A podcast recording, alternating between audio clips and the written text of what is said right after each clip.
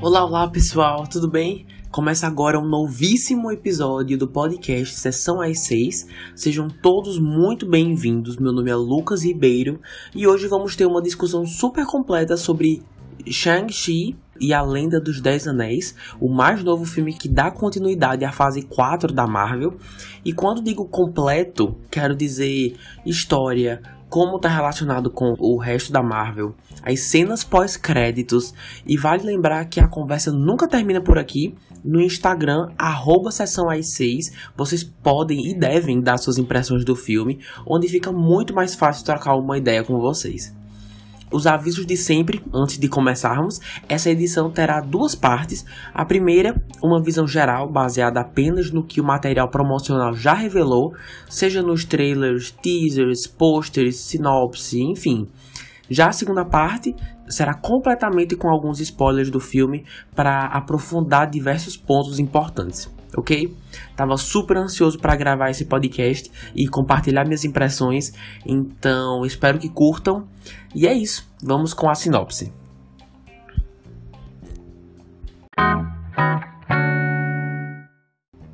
Bom, aqui acompanhamos a história de Shang-Chi, um jovem chinês criado por seu pai em reclusão para que pudesse focar totalmente em ser um mestre das artes marciais, Porém, quando tem a chance de entrar em contato com o resto do mundo pela primeira vez, logo percebe que seu pai não é o humanitário que dizia ser, vendo-se obrigado a se rebelar e traçar seu próprio caminho. É dirigido por Destin Daniel Cretton e, como todos já sabem, é baseado nos quadrinhos da Marvel. Olha, se você está presente na internet nas últimas semanas, deve ter lido ou escutado coisas maravilhosas sobre o filme. Sério mesmo, todo vídeo, comentário que eu vejo são só elogios, o que é ótimo, mas isso aumentou assim absurdamente as minhas expectativas. Inclusive fiquei com medo de me decepcionar por causa disso. É, tá, mas e aí? Atingiu as expectativas? Hum, sim e não. Eu não sei explicar direito. Quando terminou, eu não senti que a experiência estava completa. Senti que ainda faltava alguma coisa. Talvez porque não estava super confortável na sessão que eu fui. Mas enfim, por outro lado, atingiu as expectativas por uma lista de fatores incrivelmente bem executados. Então, bora lá. A fotografia é lindíssima, do início ao fim. Uma amiga minha disse antes de eu assistir que, mesmo se eu não gostar da história, pelos visuais sozinhos já vale, sabe? A experiência. E eu não podia concordar mais.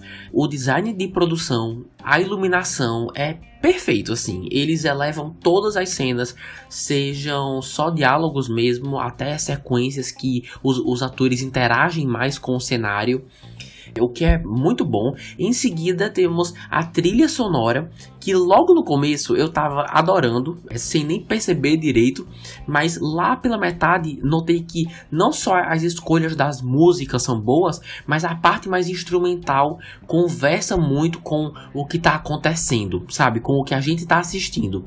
Por exemplo, e isso tá no trailer, tá? Na luta entre Shang-Chi e o Mandarim, tinham momentos, se eu não me engano, em que a música mudava conforme o personagem que estava na tela. Um tom mais dramático e sombrio pro Mandarim, enfim, se eu não me engano, tá? Só vi uma vez. Mas enfim, tá aí mais um ponto pro filme. O próximo é o diretor eu não tenho a menor ideia se eu já assisti um filme dele antes. Confesso que não procurei, mas assim, que diretor! Daniel Cretton é, sabe dirigir ação, isso é um fato. Inclusive, isso é outro ponto positivo. Há múltiplas sequências de ação e, graças a ele e sua equipe, são muito, muito bem coreografadas e filmadas de maneiras bem criativas. Eu não sou muito familiarizado com filmes com artes marciais, ainda mais os clássicos, mas eu soube que muita gente percebeu inspirações em Jackie Chan, Bruce Lee e seus clássicos, o que é bem bacana. Então, assim, nesse quesito me surpreendeu bastante. Mas o último, antes de irmos pro roteiro, é a edição. Nunca presto muita atenção nisso, mas múltiplas vezes a história oscila entre o passado e o presente e percebi que eles sempre deixam alguma informação importante dos flashbacks de lado, só para mostrar lá na frente quando o personagem tá passando por alguma coisa. Ou seja, então eles, então eles nunca mostram o flashback todo logo de cara, porque mais tarde a gente vai precisar voltar para assistir o resto contexto da cena. Assim, é difícil de explicar, mas quem for assistir dá para entender bem melhor, sabe? Eles fizeram isso várias vezes e todos funcionaram muito bem. Um, Bom, sobre o roteiro, como falei agora, faz um trabalho bem legal, distribuindo diálogos e exposição com várias cenas de ação. Os personagens também são, são bem escritos, vamos falar deles daqui a pouco. Mas assim, falando agora da minha experiência assistindo ao filme, tá? Quando terminou, senti que não estava completa. E é por isso que esse deve ser um filme, pelo menos para mim, que quanto mais você assistir, mais você entende e repara em detalhes que antes não tinha notado, sabe?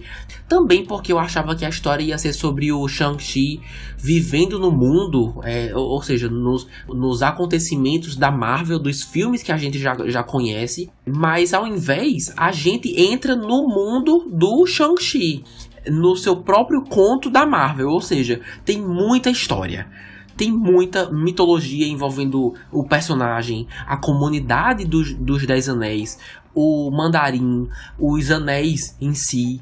Era tanta informação, era tanta história que eu não estava esperando que, por mais que eu tivesse prestando atenção, tenho que rever no mínimo mais uma vez para captar tudo com mais calma. E também ver se alguma informação que eu possa ter perdido responde a algum questionamento que eu tenho. E eu não vou entrar muito em detalhes aqui, mas tipo assim, a lógica, algumas sequências de ação envolvendo os Dez Anéis. Mas enfim. Ah, e antes de continuarmos, notei várias referências a outros projetos conhecidos, uns traços de Harry Potter, Avatar, Pokémon essa aí do Pokémon, quem assistiu o filme sabe exatamente do que eu tô falando. E dizem também que é inspirado em alguns animes aí, mas como faz anos que não assisto nenhum, então não vou saber aprofundar isso. Ah, e uma curiosidade: sabe outro herói que também se encontra em São Francisco, além do Shang-Chi? O Homem-Formiga e todo o seu núcleo, sabe? A Vespa, o Hank, a... enfim. Ou seja, como eles estão próximos, é possível futuramente que eles se encontrem. Como, por exemplo, como a gente viu agora no, no trailer de Homem-Aranha No Way Home, que o Estranho e o Peter moram em Nova York, então é mais fácil eles se encontrarem, haver um, um crossover entre, entre eles no mesmo filme. E eu acho que o mesmo é possível para esses personagens que eu falei agora futuramente. Então vamos ficar ligados aí para isso. Uh, tá, mas agora com os personagens. Começando, claro, com Shang-Chi, interpretado por Simu Liu. Assim, eu só conheci esse personagem de nome e em algumas capas de HQs nas bancas, mas assim, eu não sabia nada. Me lembrava mesmo, era do Punho de Ferro. Então, eu meio que tô conhecendo oficialmente agora pela primeira vez e adorei o ator tem carisma e eu gostei do perfil do personagem e de certa forma da sua irmã também, de não deixar o passado definir quem eles são, mas ao invés disso se jogar pro mundo e tentar formar sua própria vida, né? O que é bem legal, essa coisa de conquistar algo seu, cai bem nesse personagem e não é algo que nós vemos com frequência nos outros personagens já existentes da Marvel. E eu soube também que o ator aprendeu várias artes marciais apenas para esse filme. E assim, o, resultado foi nota 10. Ele e, e o seu dublê ou dublês estão de parabéns. Uh, mas eu queria seguir agora com a atriz maravilhosa Aquafina, que faz a Kate, a amiga do Shang-Chi.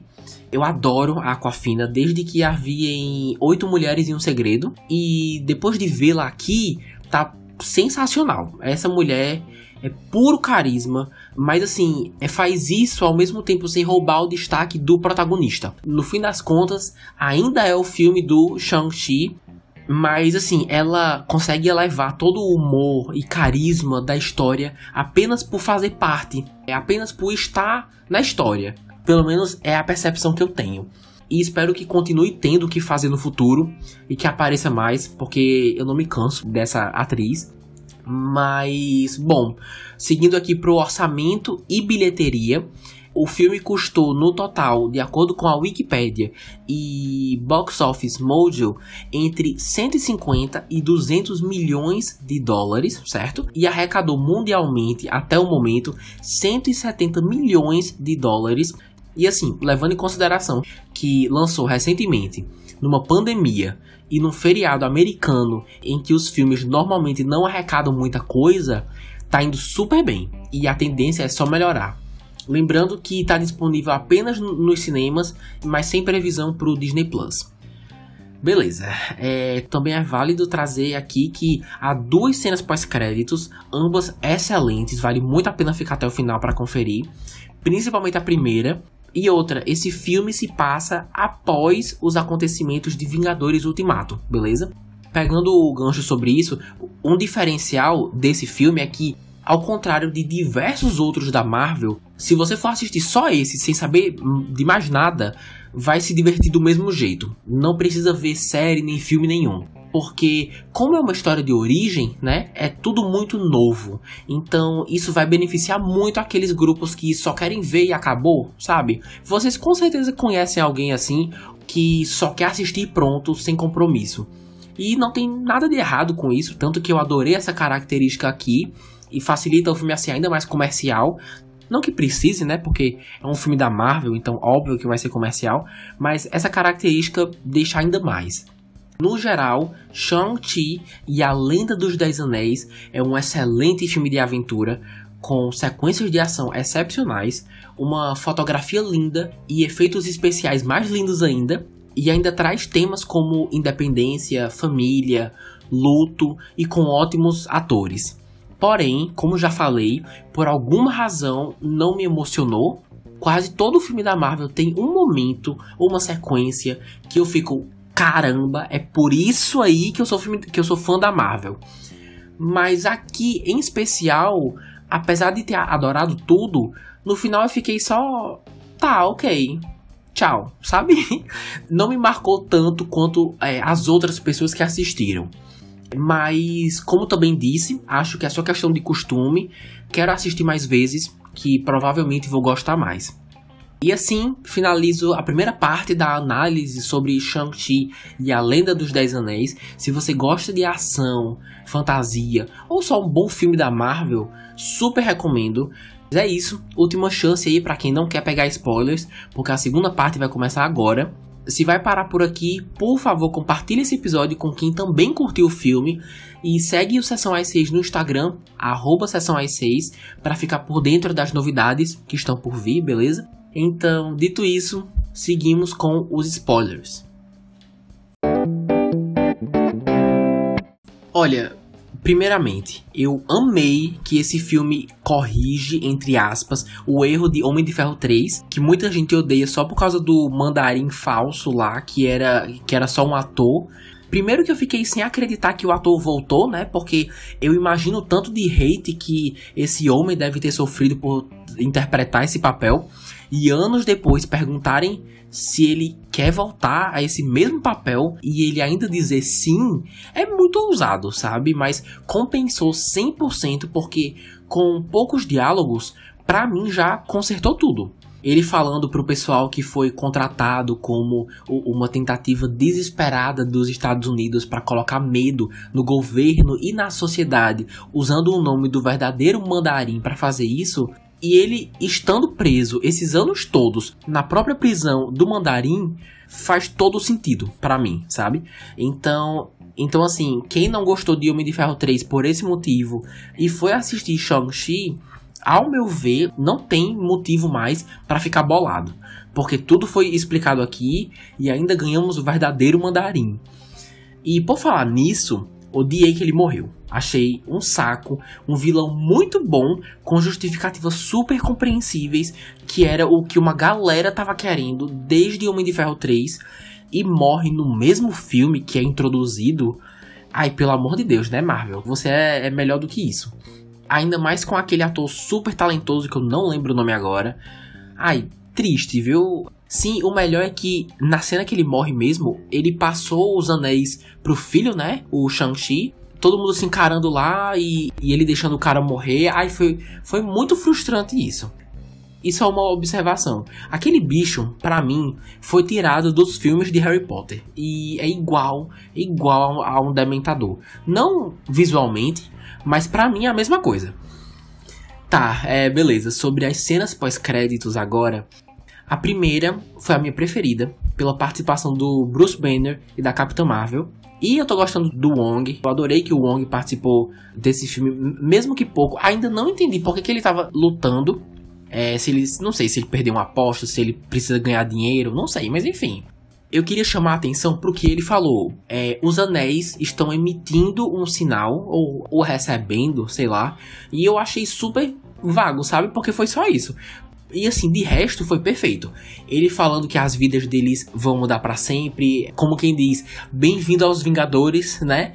Todas as interações, desde o, o Bruce não, não tendo o número da Capitã Marvel, até o Shang-Chi Kate e Wong no bar cantando karaokê, tudo muito bom, mas só falar que os anéis estão captando um sinal de algum lugar achei muito vago e não me anima para nada.